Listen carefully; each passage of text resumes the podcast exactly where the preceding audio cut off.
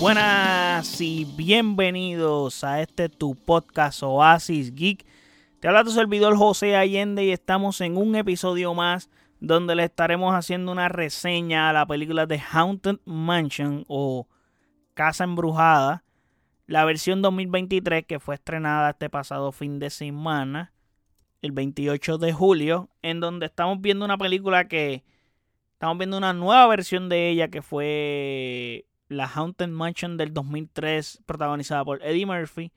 Pero pues aquí hicieron otra película nueva, una adaptación nueva, so vamos a ver qué tal.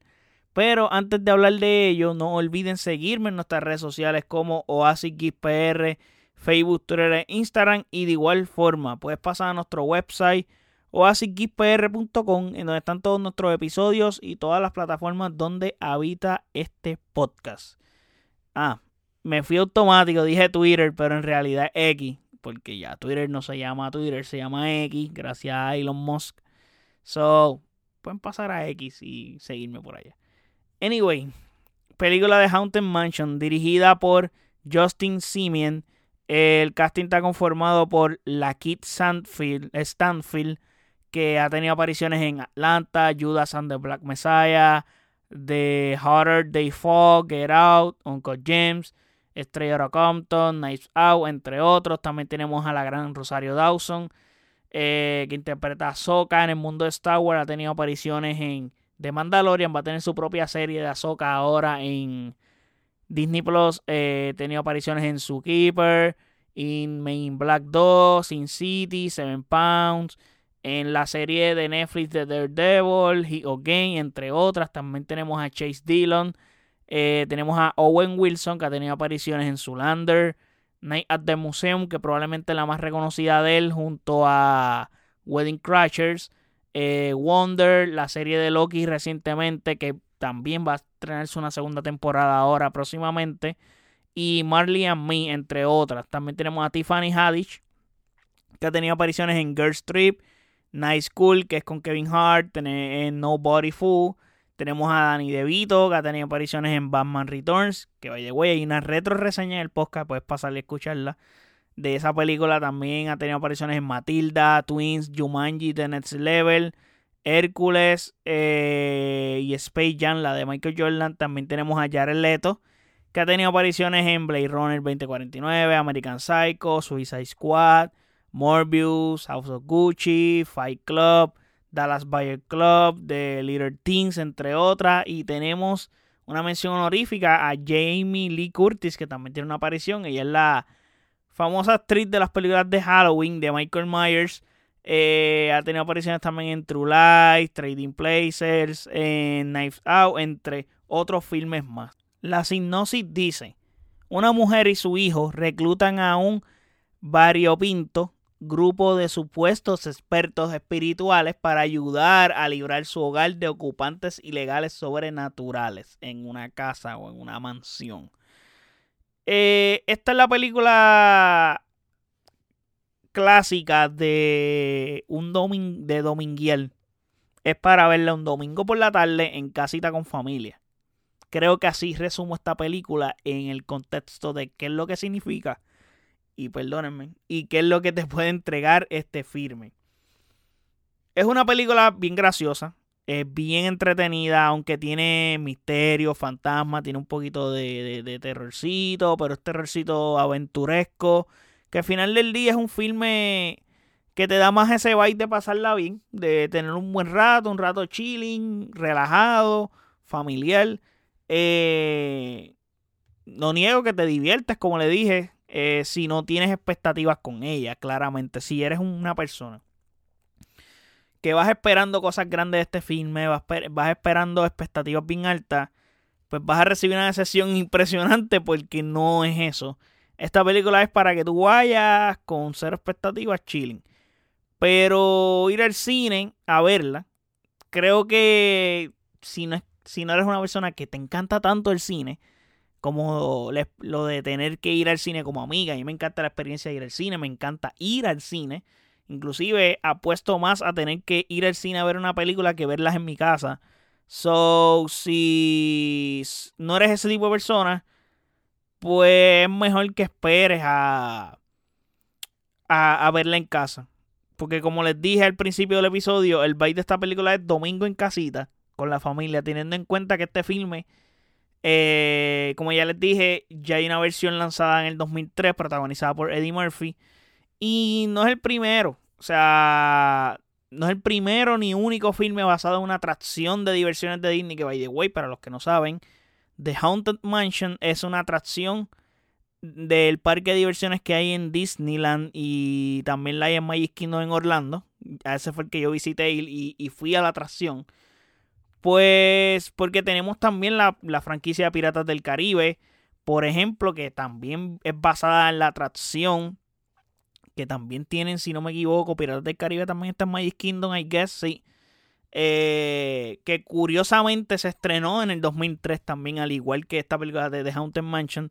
Y también tenemos a Tomorrowland, que creo que es una película que es bien olvidable. Yo la vi en el cine y no recuerdo absolutamente nada. Solamente recuerdo que sale George Clooney. Nada más. Eh, y también tuvimos recientemente, no va hace dos o tres años atrás, eh, la película de Jungle Cruise con La Roca y Emily Blunt, que también es basada en una atracción de del parque de direcciones de Disney. Y ahora que tenemos una nueva versión o un remake o whatever lo que le puedas decir de The Haunted Mansion. Y como les dije, es una película divertida. A mí me gustó. Creo que se lo atribuyó más al hecho de que fui con las expectativas más bajas del mundo, o casi ninguna expectativa, mejor dicho. Eh, sentí, me sentí entretenido, me sentí, no es que me sentí full inmerso porque tengo mis cosas con la película, pero sentí que la pasé bien. Eh, pasé un buen rato, curiosamente de, domingo en la tarde en el cine. Este, en mi caso fue en el cine, pero es un filme que sí aparenta ser muy cómico y sí da risa, pero eh, tiene cosas adicionales a ello, como la aventura, como les dije. Tiene algo de profundidad porque toca temas como la pérdida y lidiar con ello, trabajar en equipo. Tiene varias cositas bien interesantes, no mentir, etcétera. So, toca otros temas adicionales que los toma, los tocan de manera más superficial. Yo creo que el tema más a fondo que tocan es el de la pérdida y cómo lidiar con una pérdida.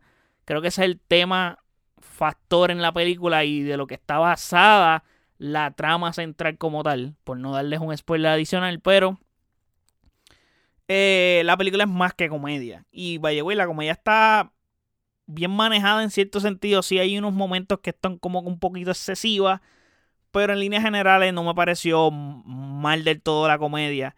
Y sobre los actores, el trabajo de la Kit Stanfield eh, como protagonista me pareció bien. Eh, no le hizo mal, eh, pero sí lo sentí un poco fuera del papel en el sentido de que él podía entregar más a este papel, pero las características del personaje no son las adecuadas para lo que él te podía ofrecer en este papel. No sé si me entienden.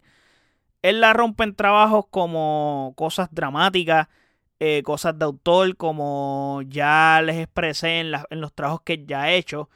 Y ahí es donde él flota muchísimo mejor en pantalla.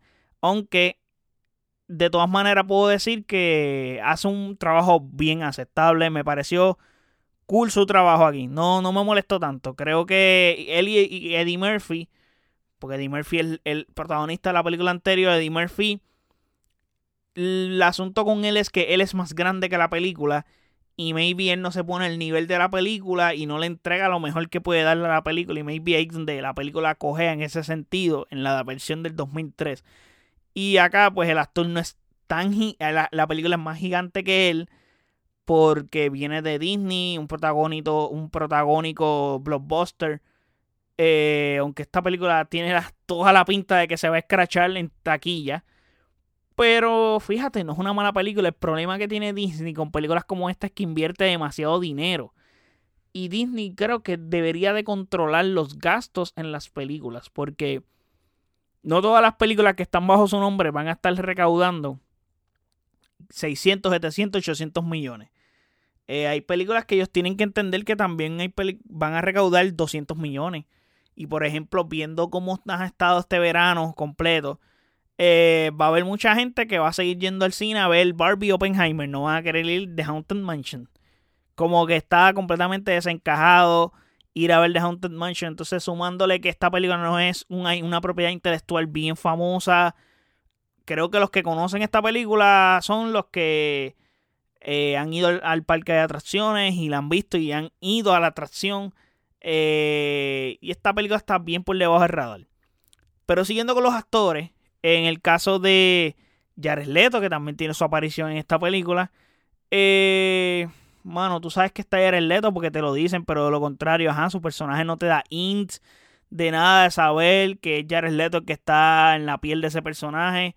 Como que, I don't know, ni la voz, no sé, no hay nada en la interpretación del actor, honestamente, que te haga pensar o te haga decir, oh, soy Jared Leto.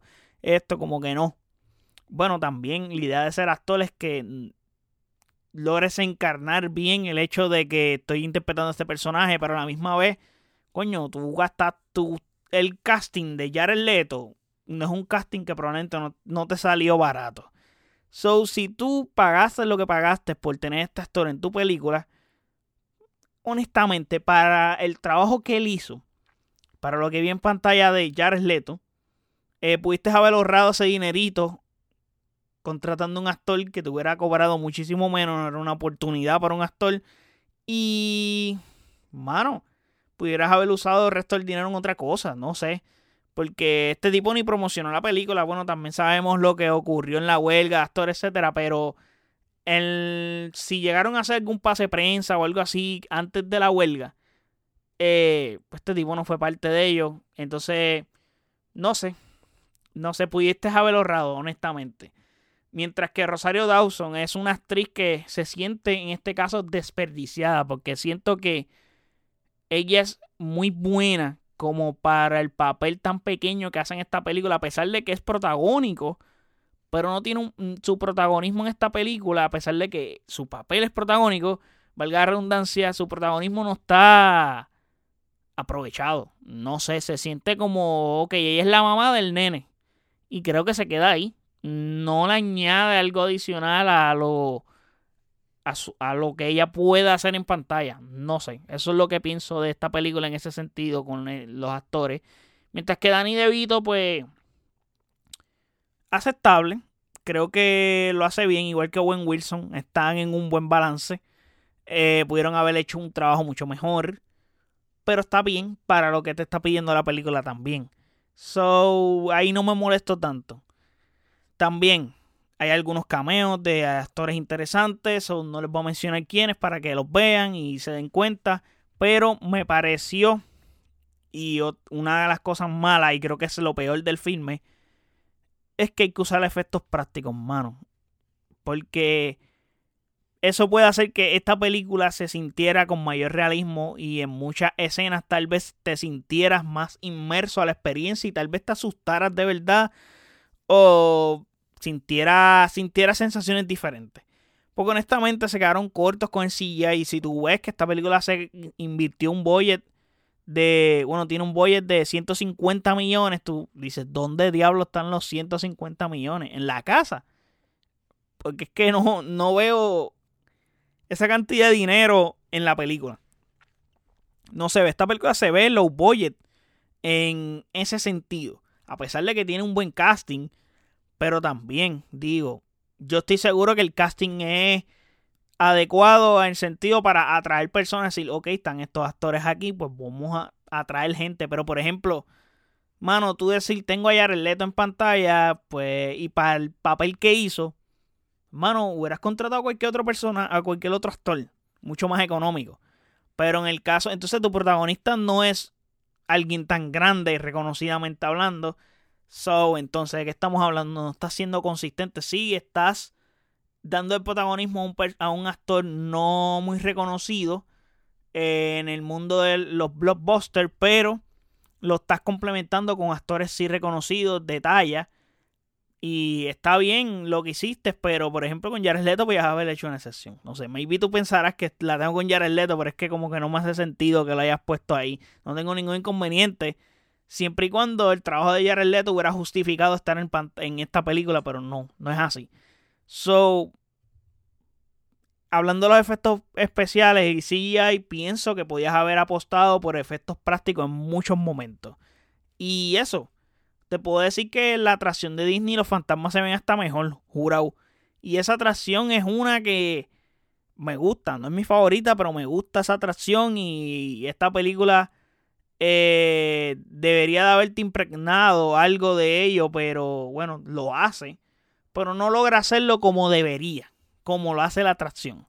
Tampoco es que estoy esperando ver la atracción en la película, pero, mano, estás adaptando algo relacionado a ello, so tienes que hacer un trabajo mejor en ese sentido.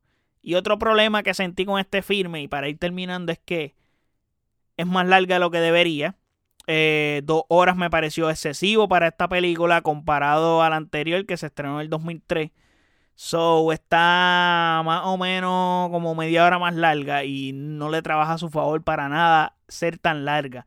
Y si le sumas que la de Eddie Murphy el 2003 es todo relacionado al mismo día, en ese caso a una noche nada más y acá pues se sobrecomplican porque usan más días, van tomándose más tiempo estirando la trama y tocan temas adicionales que creo que no llegan a ningún lado y creo que el filme se autocomplica innecesariamente desde mi punto de vista. So, nada, en líneas generales, la mejor manera de disfrutar de esta película es tener cero expectativas y o casi ninguna, como me pasó a mí, para que tengas un buen feedback de ella porque en realidad tengo un buen feedback por ello. Y más que eso, ve a divertirte. O sea, ve a, ve comer popcorn y si estás aburrido, no tienes nada que hacer, quieres ir al cine, ver una película, pap, la ve, no vas a pasarla mal. Definitivamente, probablemente lo que puedes pensar es que la película no está cabrona. Pero no vas a pasarla mal, no es una película malísima, no es horrible, es una película average de Disney.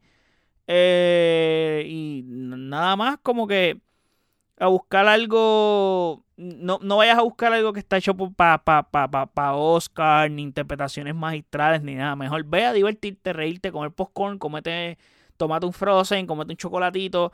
Y si vas con la familia está mejor todavía porque todos van a disfrutar, van a pasarla bien y es para estar relax un ratito. Lo que les dije, es una película familiar bien divertida para un dominguito. So, si recomiendo ir al cine, definitivamente siempre recomiendo ir al cine a ver la película que sea, pero si te da mucha pereza, como les expliqué ahorita, y no eres como que así de que necesito ir al cine sí o sí, pues hermano, pues honestamente no, no, es una película obligatoria para verla en el cine. Puedes esperar y verla en plataformas digitales o cuando la puedas alquilar. Y hace exactamente lo mismo que te menciono. Un dominguito familiar, lo vas y la disfrutas. Son nada hasta aquí llegamos con este episodio. Espero que les haya gustado esta reseña de la película de Haunted Mansion. Déjenme saber en los comentarios qué piensan de ella. Si la vieron, déjenme saber si les gusta más la anterior. Si la han visto las dos. Si no, déjenme saber también de la atracción. Si han ido, si les ha gustado. Déjenme saber eso en los comentarios en nuestras redes sociales como Oasis Facebook. Ya no es Twitter, ahora es X. X e Instagram y de igual forma puedes pasar a nuestro website oasisgeekpr.com en donde están todos nuestros episodios y todas las plataformas donde habita este podcast. Así que muchísimas gracias por el apoyo. Hasta el próximo episodio. Chequeamos